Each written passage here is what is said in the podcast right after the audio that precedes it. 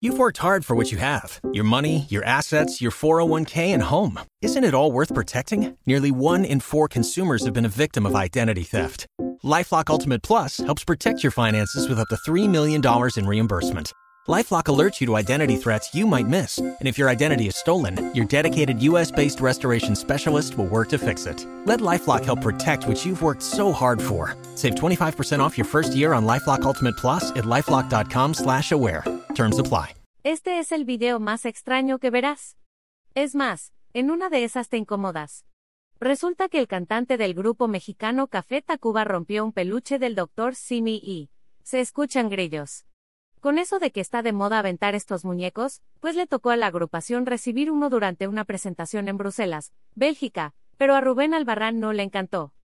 Como a Pepe, de Panda. El vocalista del grupo de rock dijo, el detalle es muy bonito, pero la verdad es que odio al doctor Simi.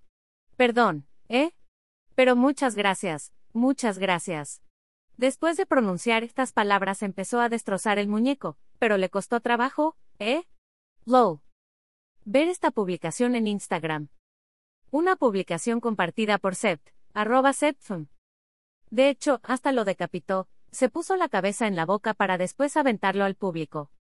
Lo curioso y gracioso, pero no gracioso, es que mientras decía todo esto, hubo un silencio sepulcral. Como de incomodidad, o de ah, va. Así le hacemos por parte de la audiencia. Está de más comentarte que este video ya es viral, y se reproduce en todas las redes sociales del mundo.